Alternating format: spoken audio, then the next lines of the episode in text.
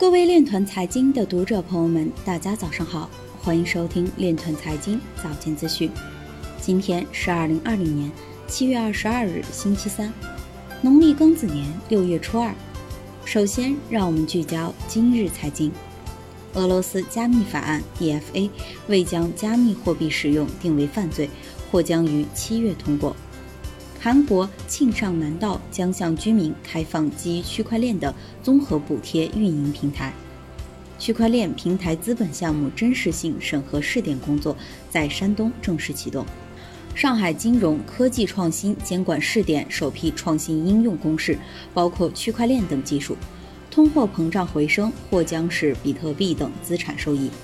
Coinbase 等交易所正设计解决方案，以遵守 FATF 关于共享用户信息的新规则。Filecoin 有望成为区块链及数字货币下一个牛市的引爆点。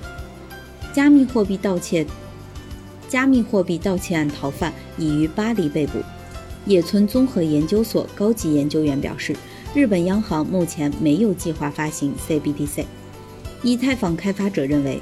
加密领域最大的谎言是比特币比以太坊坚挺。今日财经就到这里，下面我们来聊一聊关于区块链的那些事儿。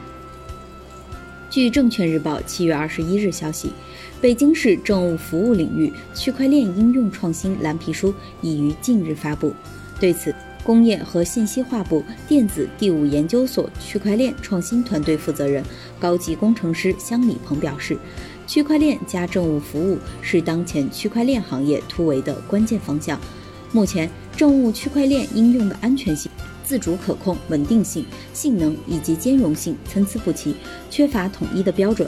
当务之急应逐步完善法律法规，制定相关标准规范，以避免政务信息新孤岛问题的出现。以上就是今天链团财经早间资讯的全部内容，感谢您的关注与支持。祝您生活愉快，我们明天再见。